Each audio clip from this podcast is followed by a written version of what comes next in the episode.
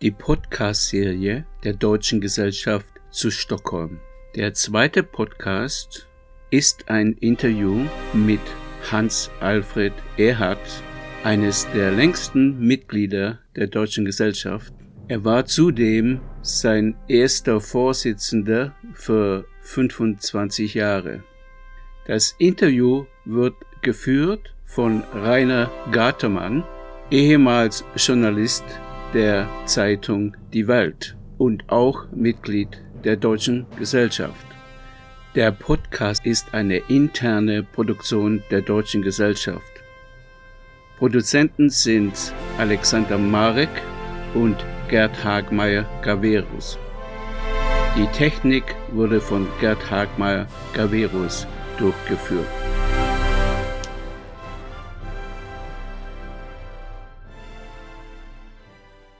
Ja, Hans Alfred, du bist 1966 Mitglied der Deutschen Gesellschaft geworden. Ist in diesem Jahr 55 Jahre, ist schon sehr beeindruckend. Äh, kennst du eigentlich ein Mitglied, das länger Mitglied war als du? Das tue ich. Wir haben äh, zwei, weiß ich sofort, die wohnen in Deutschland. Gerhard Johannes und äh, Herbert Charles de Bouilleux. Ja, aber dann, was mich noch mehr beeindruckt hat, 55 Jahre Mitglieder von 25 Jahre als Vorsitzender der Deutschen Gesellschaft. Da stehst du aber, glaube ich, alleine da. Äh, tue ich. Und ich war vorher fünf Jahre Schriftführer und davor ein Jahr zweiter Zeremonienmeister. Und den Posten als zweiter Zeremonienmeister habe ich ein Jahr nach meinem Eintritt in die Gesellschaft schon. Hast du eine, schnell, hast du eine schnelle Karriere gemacht. Genau. So, aber zunächst einmal zurück zum Anfang. Äh, wann und warum bist du nach Schweden gekommen? Äh, ich arbeitete in Bremen, hatte kaufmännische Lehre als Schifffahrtskaufmann gemacht und äh, war in der gleichen Firma dann geblieben und wir hatten viel mit skandinavischen Schiffen zu tun. Und da habe ich an äh, alle möglichen Firmen geschrieben in äh, Finnland, Norwegen, Schweden und Dänemark. Und die Hälfte antwortete gar nicht. Äh, ja, ich muss dazu sagen, als Praktikant wollte ich drei Monate irgendwo im Norden sein. Die Hälfte der Firmen äh, antwortete überhaupt nicht und eigentlich nur eine Firma einigermaßen positiv.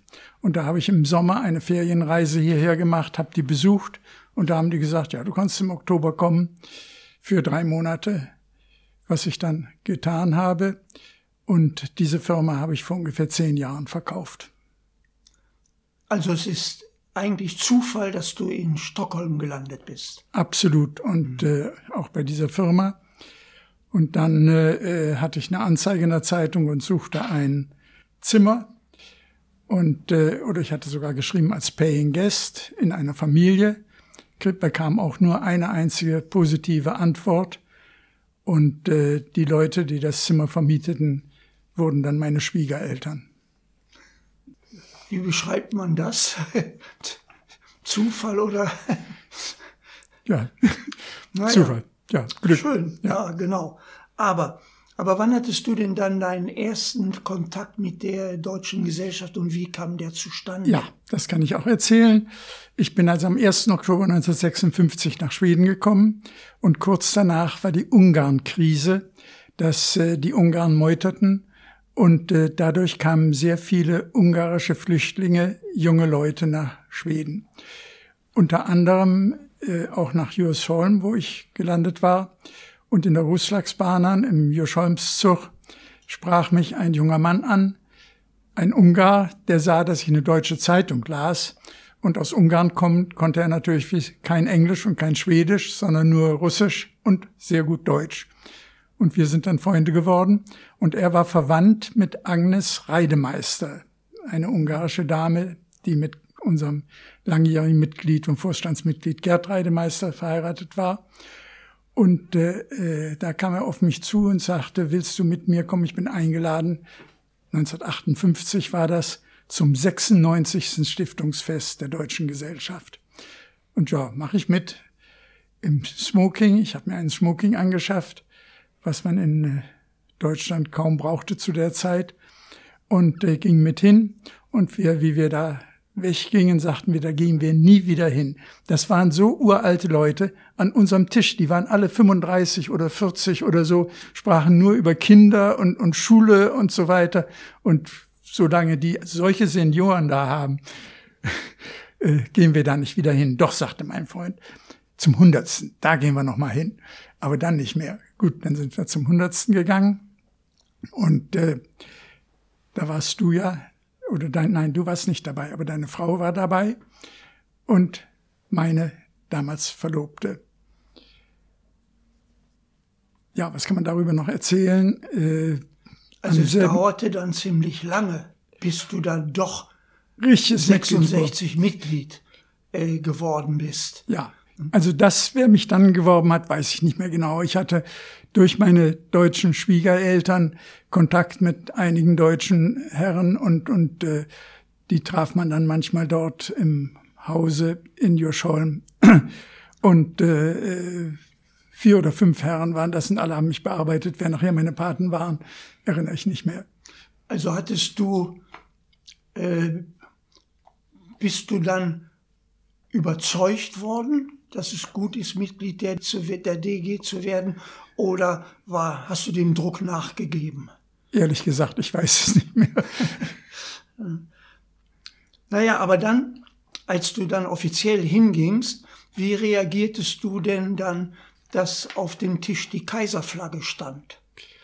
Äh, da reagierte ich positiv, nachdem ich gehört habe, warum sie die Kaiserflagge hatten. Die haben sie nämlich angeschafft 1933, wie die Nazis kamen und verlangten, dass alle deutschen Gesellschaften müssten ja irgendwas mit Hakenkreuz haben. Und da haben sie behauptet, wir haben schon immer diese Flagge gehabt. Und äh, seitdem stand immer die Kaiserflagge beim Abendessen auf dem Tisch. Ich weiß nicht, wo die heute geblieben sind. Aber so kleine Fähnchen. Äh, ja, ich weiß.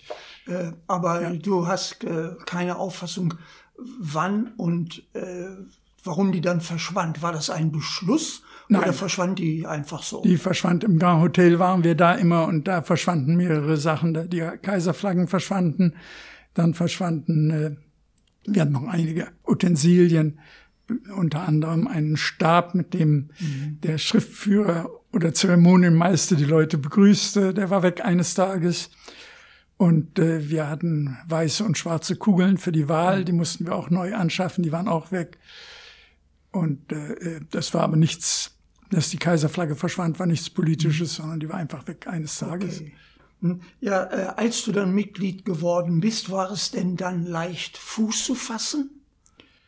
Äh, scheinbar, da waren wohl äh, mehrere jüngere Leute und äh, äh sonst hätte ich mich ja auch nicht aufstellen lassen als zur Wahl als zweiter Zeremonienmeister. Ich fand es dann doch ganz interessant. Und äh, spielte dann der Altersunterschied noch so eine große Rolle wie bei deinem ersten Besuch? Einmal war ich selbst älter geworden und, und äh, äh, außerdem waren wohl mehrere jüngere Leute dabei. Inzwischen. Also das Durchschnittsalter war ein bisschen runtergegangen. Das Durchschnittsalter wohl nicht, aber, aber hm. es gab mehrere jüngere Leute. Mhm. Ähm, äh, war die politische Vergangenheit von Mitgliedern ein Thema zu deiner Zeit? Äh, musste das mal offiziell im Vorstand oder gar in einer Hauptversammlung behandelt werden, die Frage? Ähm, nein, das einzige Mal, wo ich so etwas Politisches erlebt habe, war, dass ich äh, erzählte, dass ich sehr aktiv besuchte eine Gesellschaft, die hieß äh, Svensk-Tysker Sällskapet. Und da brauste der Vorsitzende Ali Bauer, äh, Ali Bolle auf und sagte, das ist eine Gesellschaft, nur Juden, die Deutschland schaden wollen. Und da sagte ich, aber Ali, die, äh, der Botschafter ist jedes Mal dabei, die tagen einmal die Woche, haben immer interessante Vorträge aus Deutschland. Trotzdem, deren einziges Ziel ist, Deutschland zu schaden was ich dann erst später erfahren habe, Ali Bolle war äh, gleichzeitig Vorsitzender von Svens Tysker Vereningen, in deren Vorstand ich heute bin. Aber äh, die habe ich nie besucht. Ich habe denen gesagt, zu damaliger Zeit nie besucht, weil die hatten noch bis in die 70er Jahre in ihrem Prospekt stehen, dass der höchste Vortragshalter, den sie je aus Deutschland hatten, war der Vizekanzler und Stellvertreter des Führers Rudolf Hess. Damit gaben sie noch an im Jahre 1975, um 75. Äh, bei meinen Recherchen jetzt stieß ich überraschenderweise auf einen Artikel in Dagens Nyheter. Und äh, da reagierte ich sofort, weil der total gegen Hans von Euler gerichtet ist. Äh, in, auf dem Universitätscampus gibt es eine Straße, die ist nach ihm benannt. Und jetzt gibt es offenbar unter Studenten mit Unterstützung von äh, Lehrkräften eine Kampagne, äh, das, den Straßennamen abzuschaffen. Und äh, eine, äh, und ich zitiere jetzt von einem Professor an der Uni Uppsala. Während des Krieges, also äh, Hans von Euler war während des Krieges Vorsitzender der deutschen Kolonie in Schweden, eine Vereinigung für regimetreue, pro-narzisstische Exildeutsche. Außerdem war er Aktionär der narzisstischen Zeitung Dagsposten, die vom deutschen Staat finanziell unterstützt wurde und als offizielles Organ des Sveriges Nationeller Verbund galt, eine rechtsradikale Organisation, die Hitler unterstützte. Äh, ja, das habe ich also bei unserem Krebsessen neulich zum ersten Mal erfahren. Ich habe keine Ahnung, äh, was die Straße von Euler angeht, wenn Sie den Namen wegnehmen, dann äh, ist zum ersten Mal eines Stra ein Nobelpreisträger, nämlich Ulf von Euler, der 1960 den Nobelpreis kriegte, hat dann keine Straße und der hat nichts mit Nazis zu tun gehabt. Äh, der war viel zu jung. Okay, aber äh, jetzt mit deiner, deiner Position in der deutschen Gesellschaft, äh, könnte das eine Frage sein, die auf die deutsche Gesellschaft zurückkommt? Nein, äh, glaube ich ganz bestimmt nicht, weil wir haben 100. Jubiläum gehabt, wir haben ganz groß 125. Jubiläum mit Königspaar und so weiter, wurde überall in Zeitungen berichtet, das ist nie aufgekommen, im Gegensatz zu Sven Tüsker, äh, äh, wo sie rausgekramt haben, was die alles im Krieg gemacht haben. Die deutsche Gesellschaft war nicht Mitglied der deutschen Kolonie. Äh, die deutsche Kolonie und die Gesandtschaft haben sehr gekämpft, um deutsche Gesellschaft reinzubekommen. Die hat immer Nein gesagt. Wir sind politisch neutral. Und äh, äh,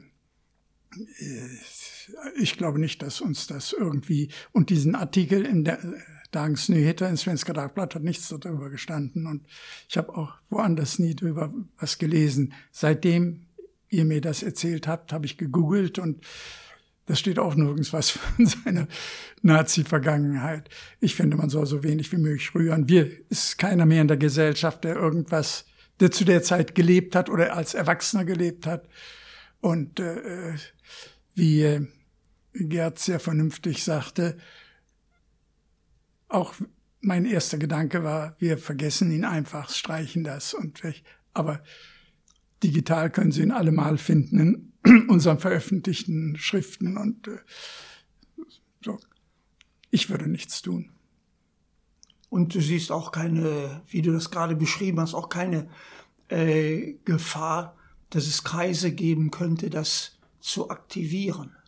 Ja, so what. Ich meine, von uns ist kein also, einziger Beteiligter dran. Und also auf gut Deutsch abwarten und Tee trinken. Genau, genau. Okay. Äh, während all deiner Jahre hat es mal Parallelfälle gegeben? Nicht in der deutschen Gesellschaft. Nein, kein einziges Mal. Hm. Denn als ich nach Schweden kam hm. und wie gesagt als Journalist, äh, mir wurden etliche Namen genannt hm. von Mitgliedern und prominenten Mitgliedern der deutschen Gesellschaft. Da sei vorsichtig und ja. greift es nicht auf und so. Aber ähm, äh, das Gleiche bei mir. Ich kann dir mehrere nennen auch, okay. die immer noch Nazis waren. Aber äh, äh, jetzt sind sie alle tot und weg. Und ja, in diesem Zusammenhang aber eine andere Sache. Äh, wie sahst du denn damals, 1962, diese Affäre um Emil, äh, wie hieß er nun? Emil Schieche. Schieche um seine äh, Chronik. Ja. Äh, wie entwickelte sich das? Ich, ich verstehe das ich war schwer. noch nicht, ich war noch nicht Nein, Mitglied. Ich habe das erst später gehört. Und äh, äh, er hatte also scheinbar etwas mehr hingewiesen, welche, auf welche Leute. Ich, ich weiß es auch nicht. Ich, er hat nur zum Schluss gesagt, ja gut, wenn ihr so viel gestrichen habt, also behaltet er hat das. seinen Namen zurückgezogen. ja, ja, ja, ja. Ja, Okay. ja, ja, ja. Ist diese, diese, dieser gestrichene Teil irgendwann und irgendwo mal kolportiert worden?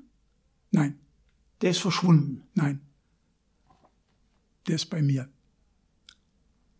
Davon gehe ich aus, dass er in guten Händen ist.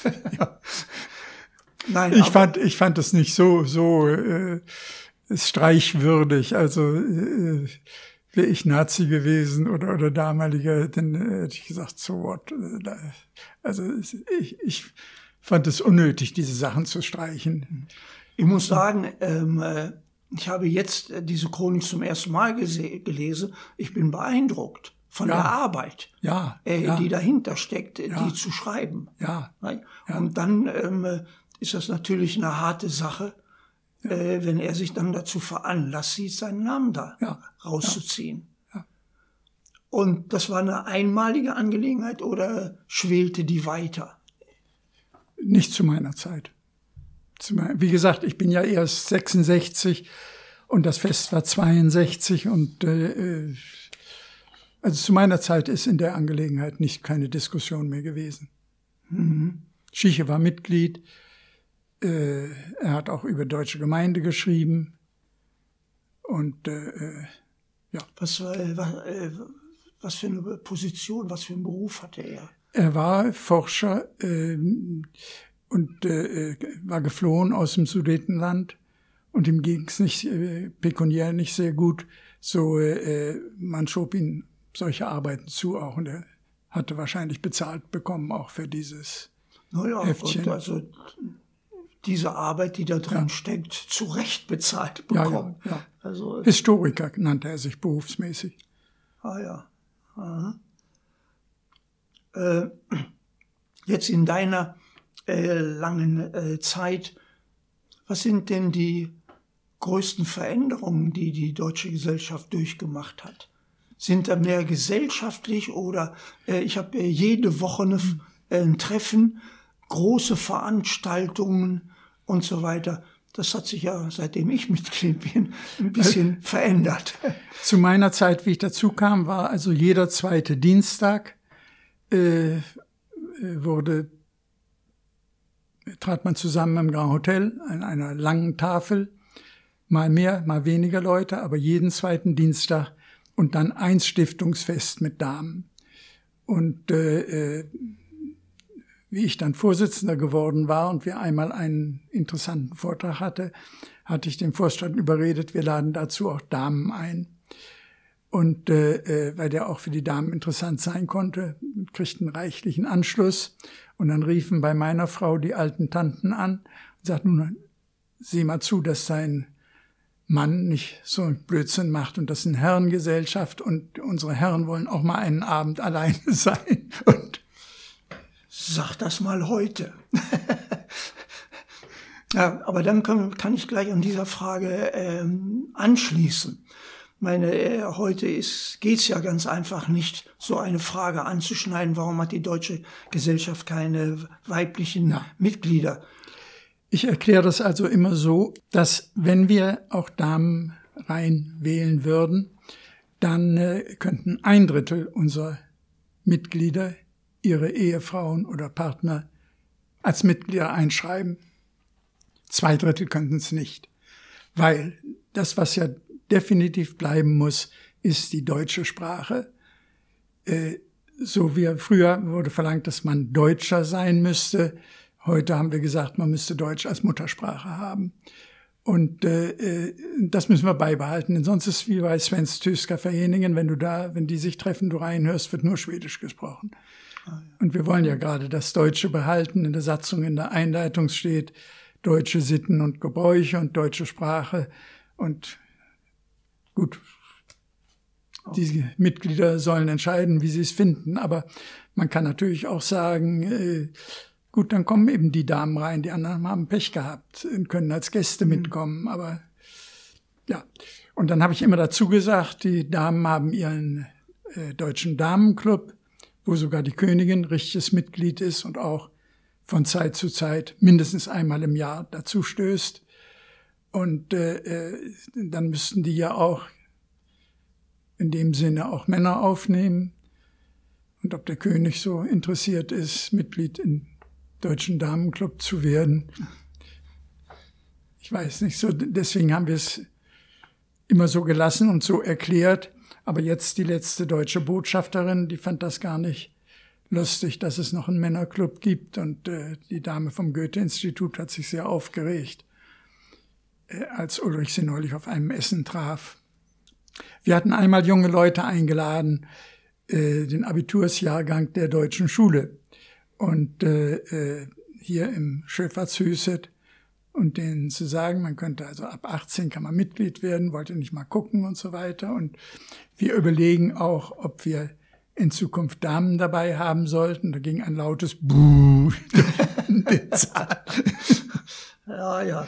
Aber ja, ähm, das muss die nächste Generation dann entscheiden, wie wir es haben wollen. Aber und wir haben ja so oft mit der Damen, Veranstaltungen mit Damen mhm. und auch Vorträge, wo wir meinen, das kann auch die Damen interessieren haben wir sie dazu eingeladen. Und, äh, Aber ja. wie war denn die Argumentation der Botschafterin? War das für Sie eine Prinzipfrage? Da musst du dem Vorsitzenden fragen. Äh, hm.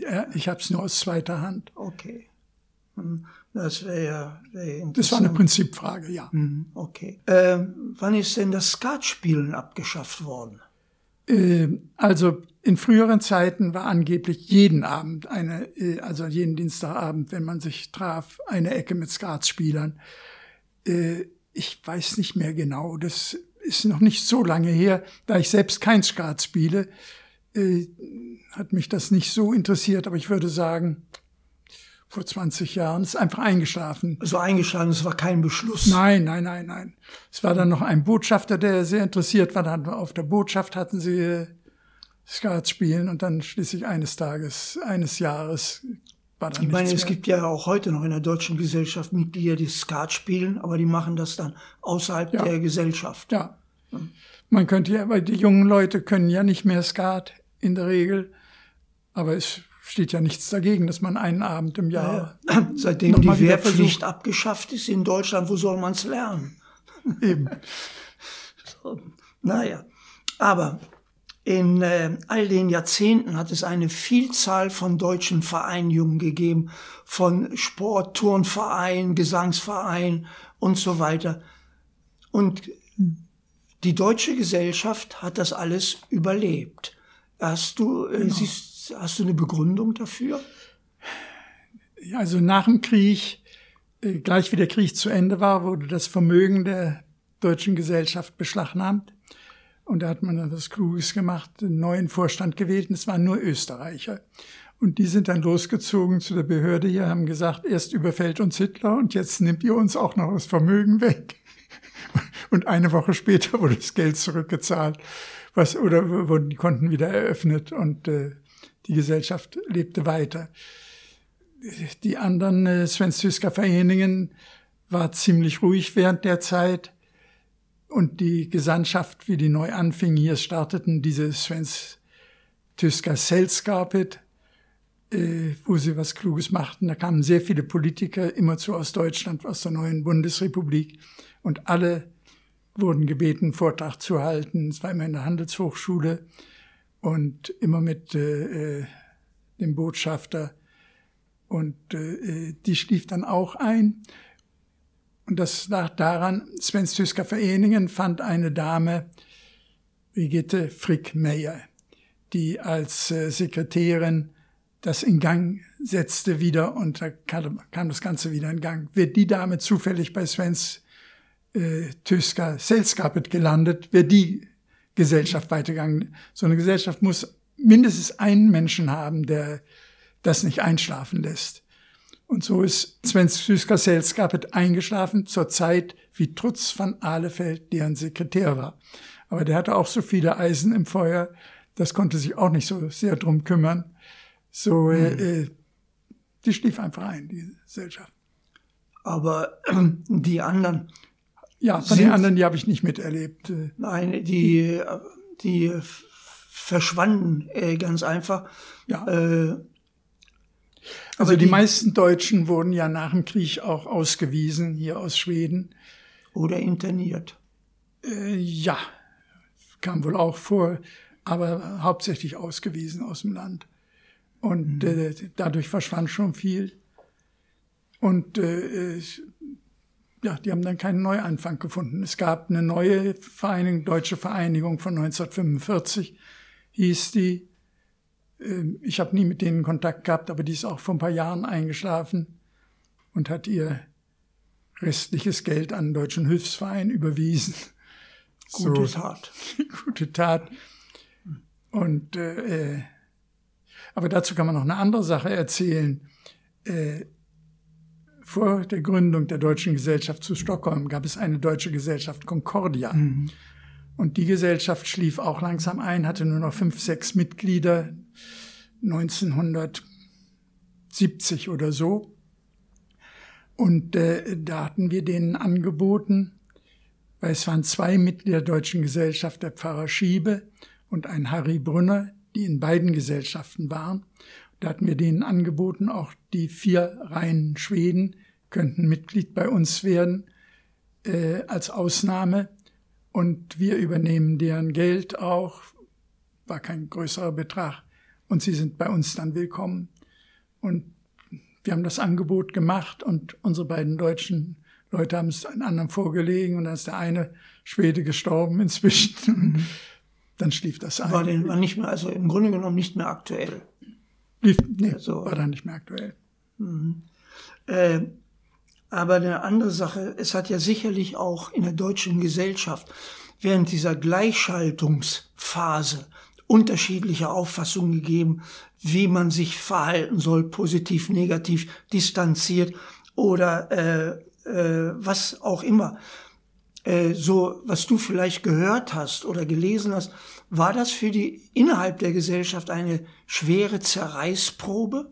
Stand die Gesellschaft dort auf der Wippe oder nein, war die nein. Auffassung von vornherein klar? Von meiner, äh, von meiner Sicht aus, also nach 1966 definitiv nicht. Es gab ein paar Herren, die mir dann erzählten, der da ist ein großer Nazi gewesen und der auch und und äh, aber mehr nicht, mehr nicht. So, ja. Also diese, es verwundert mich eigentlich äh, mit dieser Spannbreite in der deutschen Gesellschaft, äh, dass es gelingt, ja, so mein Eindruck, Politik außen vor zu halten. Du, ich weiß ja nicht, was vor meiner Zeit war. Ich bin also 1966, hm. ja, ja. Aber zehn Jahre ist, nach ist nichts, ist nichts übergeschwappt zu meiner Zeit, Zeit, nicht. Ich habe es jedenfalls nicht erlebt. Mhm. Es kann ja sein, dass die alten Herren da sich gegenseitig noch Vorwürfe gemacht haben. Aber mhm. zu mir ist es nicht vorgedrungen, obwohl ich also besonders interessiert war an dem Thema. Mhm. Ja, was mich jetzt äh, nur verwundert hat, äh, dass die deutsche Gesellschaft eigentlich immer sehr robust äh, dasteht in ihrer Attitüde gegenüber außenstehende Einflüsse äh, und wahrscheinlich auch in der in der in dem Ausgleich innerer konträrer äh, Auffassungen.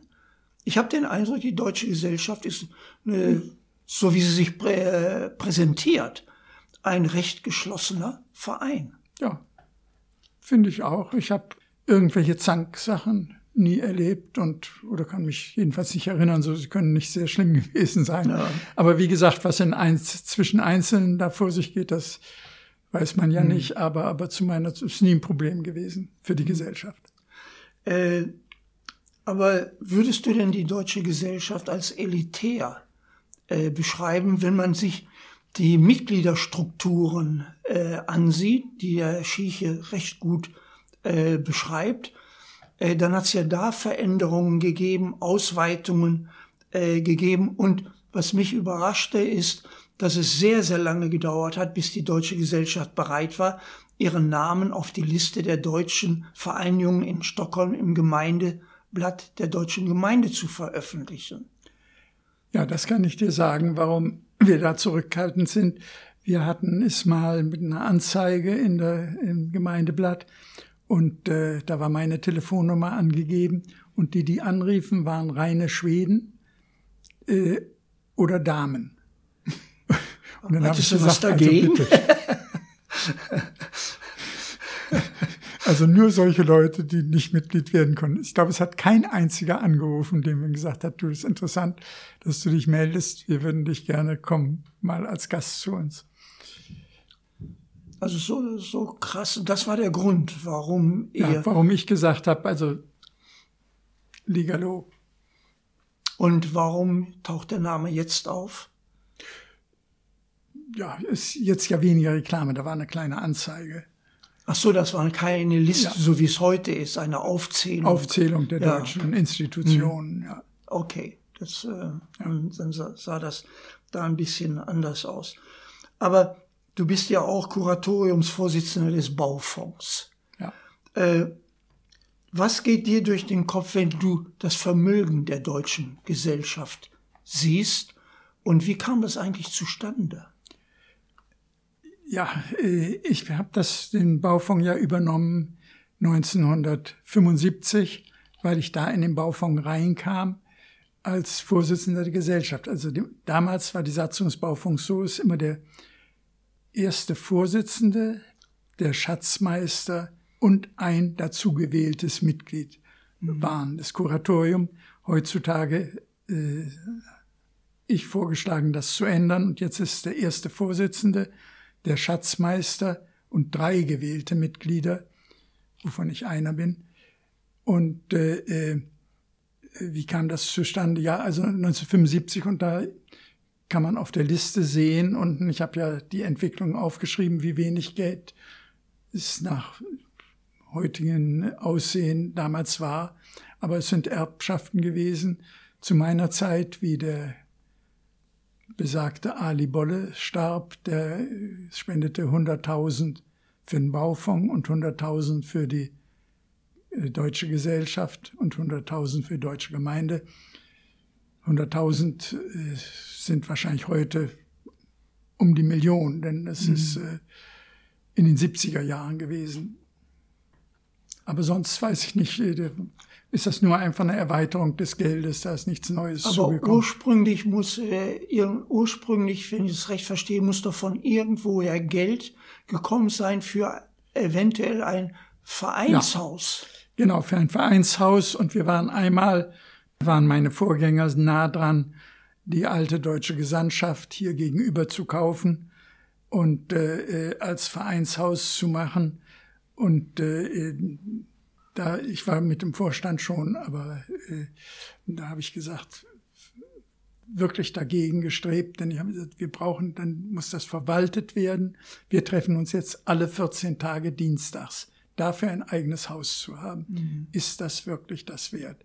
Außerdem hatte, hatten unsere Architekten das untersucht und äh, äh, da war viel Feuchtigkeit im Keller und, und äh, alle möglichen Skavanken so dass äh, wir damals dann oder etwas später die Satzungen änderten. Damals war das Geld nur für die Anschaffung mhm. eines äh, äh, Vereinshaus. Vereinshauses mhm. gedacht.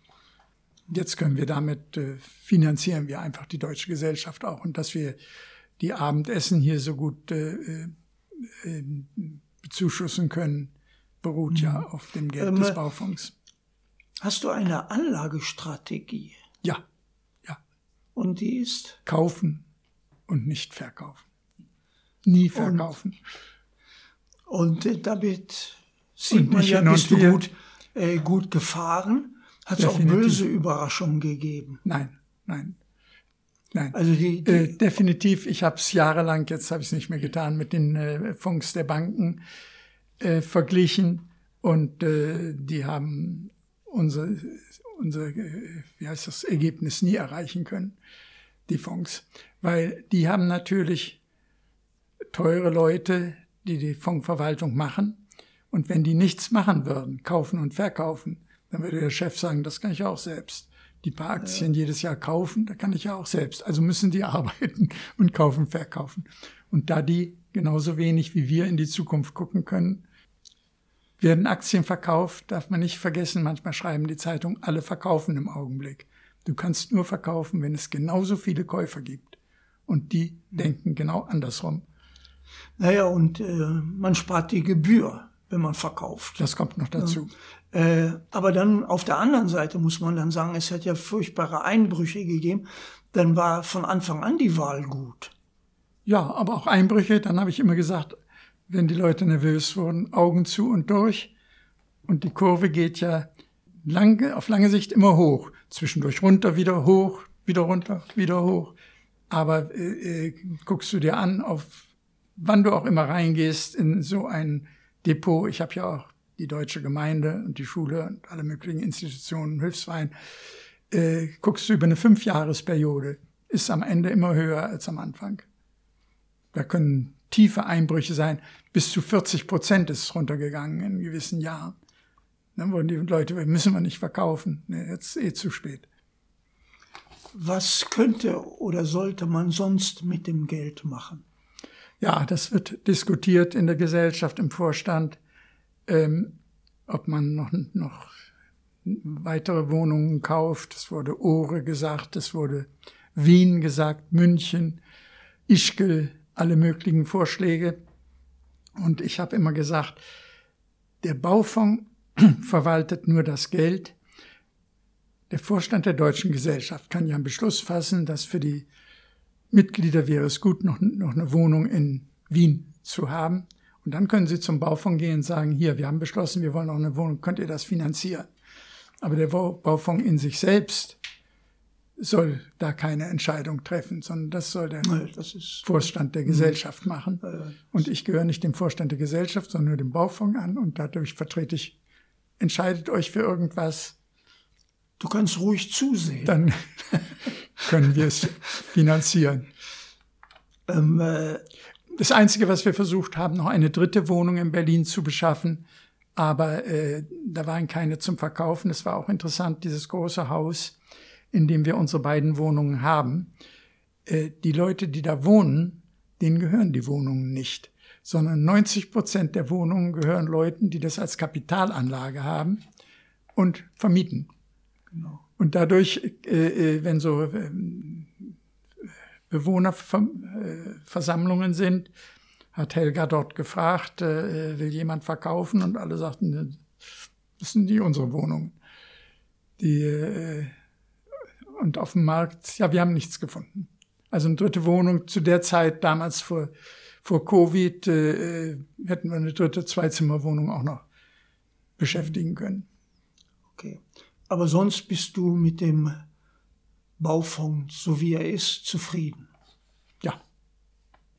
Heute zeichnet sich die deutsche Gesellschaft äh, durch ihre monatlichen, gut besuchten Gesellschaftsabende aus und viele sehen es vor allen Dingen als ein ausgezeichnetes Gourmet-Dinner. Und da kommt die Frage, spielte das Essen eigentlich immer eine wichtige Rolle bei den Zusammenkünften der, Deu der DG oder liegt es jetzt ganz einfach an der Persönlichkeit des Zeremonienmeisters? Ich glaube eher das Letztere und auch an diesem Ort hier, die eine gute Küche haben. Im äh, Grand Hotel waren wir nicht immer so zufrieden und äh, äh, wir sind dann hierher hingezogen, weil es dort teurer und teurer wurde und das Essen schlechter und schlechter. Und wie seid ihr auf die das Schiffahrtssüße gestoßen? Äh, weiß ich nicht. Ich weiß nur, dass äh, wir schon mal eine deutsche Gesellschaftsveranstaltung hier hatten, als mein ältester Sohn, der 53 ist, drei Monate alt war, denn da hatten wir ihn mitgenommen. Es war eine Veranstaltung mit Damen und da gab es hier noch eine Garderobenfrau und wir hatten ihn an der Garderobe abgegeben und Katrin ging äh, zweimal am Abend zum Stillen zur Garderobenfrau und stillte ihn und die alten Damen, der alten Mitglieder, der alten Herren waren empört dass die junge Generation sowas Schlimmes macht, einen drei, drei Monate alten Sohn in der Garderobe abgibt. So deswegen weiß ich, mhm. dass wir als deutsche Gesellschaft hier schon äh, 1968 waren. Also die deutsche Gesellschaft ist ja eigentlich oft rumgewandert und hat die Restaurants äh, gewechselt. Äh, was für Gründe kann es da gegeben haben? Kann ja nicht immer das Essen gewesen sein. Das, das war vor meiner so Zeit. Ich weiß, ich mhm. weiß nicht mehr als du. Während du jetzt, du bist jetzt 55 Jahre dabei. Wo bist du überall gewesen? In nur Grand, nur Grand Hotel und hier. Ach so, also ist in den letzten Jahrzehnten nicht gewechselt nein, worden. Nein. Und da waren sie schon lange im Grand Hotel. Hatten auch mhm. das hundertste Jubiläum dort. Ja, das Nein, war äh, äh, das war vorher. Und wie gesagt, das steht in der Schrift vom hundertsten Jubiläum. Mhm. Äh, aber ich erinnere nicht, ob da auch Gründe stehen, warum. Aber äh, zu ja. meiner Zeit und da schon, also ich würde sagen, nach dem Krieg ziemlich bald dann nur noch im Grand Hotel. Den Eindruck, den ich bekommen habe, gewisse Wechsel fanden deswegen statt, weil der Restaurantbesitzer Deutscher war. Äh, Im Grand, ja, ist gut möglich. Im Grand Hotel besichtigten wir einmal die Küche als deutsche Gesellschaft, als eine äh, als Stelle eines Vortrages. Und äh, da hatten sie Schilder aufgehängt und sagten, es wäre ganz neu. Sie hätten vor 14 Tagen äh, Inspektion gehabt und bisher wären alle Schilder auf Deutsch gewesen. Jetzt sollten sie einmal auf, auf einmal auf Schwedisch sein. Und wir haben keinen einzigen hier in der Küche, der Schwedisch spricht. Und jetzt waren dann plötzlich neben den deutschen Schildern wie Notausgang und Feuerlöscher äh, plötzlich auf einmal auch schwedische. Der, der sagte, der Oberkoch da, der Vögeli war das damals, glaube ich, der sagte sowas Verrücktes. Also die können alle kein Deutsch, äh, kein Schwedisch naja, ist ein gutes Zeichen. Ja. Ähm, ich habe mal einen Touristen erlebt oben auf Fjellgatan. Da sagen sie mal, ähm, existiert das Grand Hotel immer noch? Sag ich, ja, ja, das steht da hinten. Sag, da habe ich in der Küche gearbeitet. Anfang der 60er Jahre. Ja, ja, ja. Naja, aber. Wenn da kann ich noch eine Geschichte dazu erzählen, die hier noch reinpasst. Äh, das Grand Hotel hatte eines Tages, es waren immer Obert, die servierten, und äh, da war eine Dame dabei, plötzlich anstelle von den drei Männern. Oder, und dann hatten sich die Ehefrauen der alten Herren beschwert, dass Damenbedienung ist. Aber zu meiner Zeit waren es nur Damen, diese, das muss also einige Jahre vorher gewesen sein. Durften nur Herren servieren. Ja, ja, waren die so, ja, das weiß man ja nie, so was da passiert.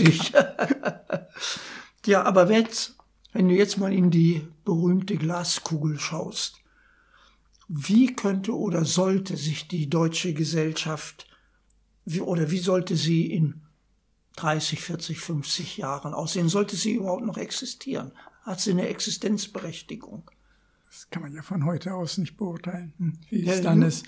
Sie wird wahrscheinlich mit Damen sein, aber äh, warum soll sie existieren? Was sollen wir mit dem Geld machen? Zumachen und verteilen, dann kriegt jeder einen Batzen Geld mit nach Hause.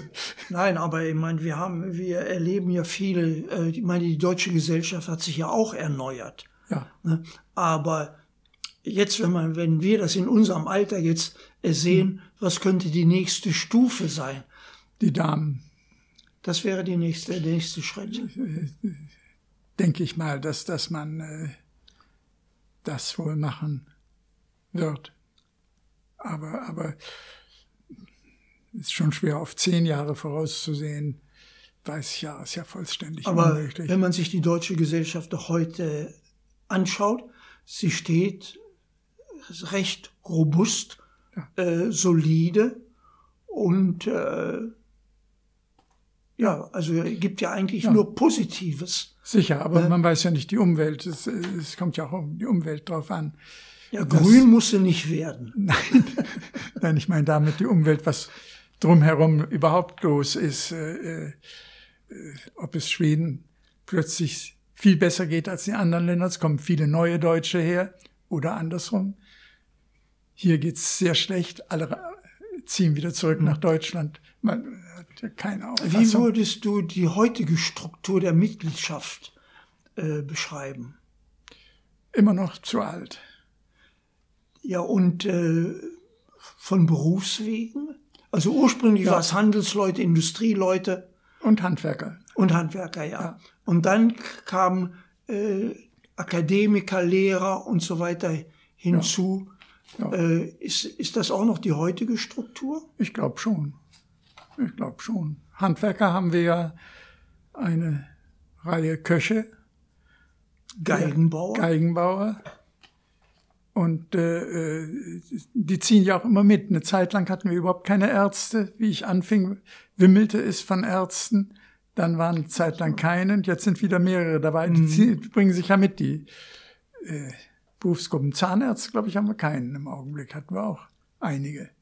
Mhm. So, äh, wie gesagt, die, aber die Struktur als solche, finde ich, ist angemessen. Damit kann die deutsche Gesellschaft überleben. Ja. Ja. Man braucht nicht jeden reinnehmen. Man sollte vielleicht, würde ich vorschlagen, also früher haben wir immer besonders darauf geachtet, wenn man jemand gefunden hat, den man nett fand, brachte man den mit. Und äh, dann sagte man dem, äh, äh das müsste als, könnte jetzt als Gast auf die Gästeliste gesetzt werden. Und äh, wenn er dann vier, fünf Mal dabei war, dann schlug man ihm vor, Mitglied zu werden. Oder auch, er kriegte nicht mehr die Einladung, wenn man fand, der passt nicht zu uns. Mhm. Und heute haben wir sehr viele reingewählt, die ein einziges Mal dabei waren. Mhm. Äh, das haben wir früher nur mit solchen gemacht, die Kraftamtes herkamen, der Schulleiter, der Handelskammerchef, äh, Goethe-Institutchef, von dem man gesagt hat, wenn, wenn Deutschland die entsendet, dann, äh, dann müssen die, die, auch, dann brauchen wir nicht prüfen, Prüfung ob die überstanden. ja. so. Naja, dann kann ich nur der deutschen Gesellschaft alles Gute wünschen und dir persönlich auch. Und alles, was du für Danke. die deutsche Gesellschaft getan hast.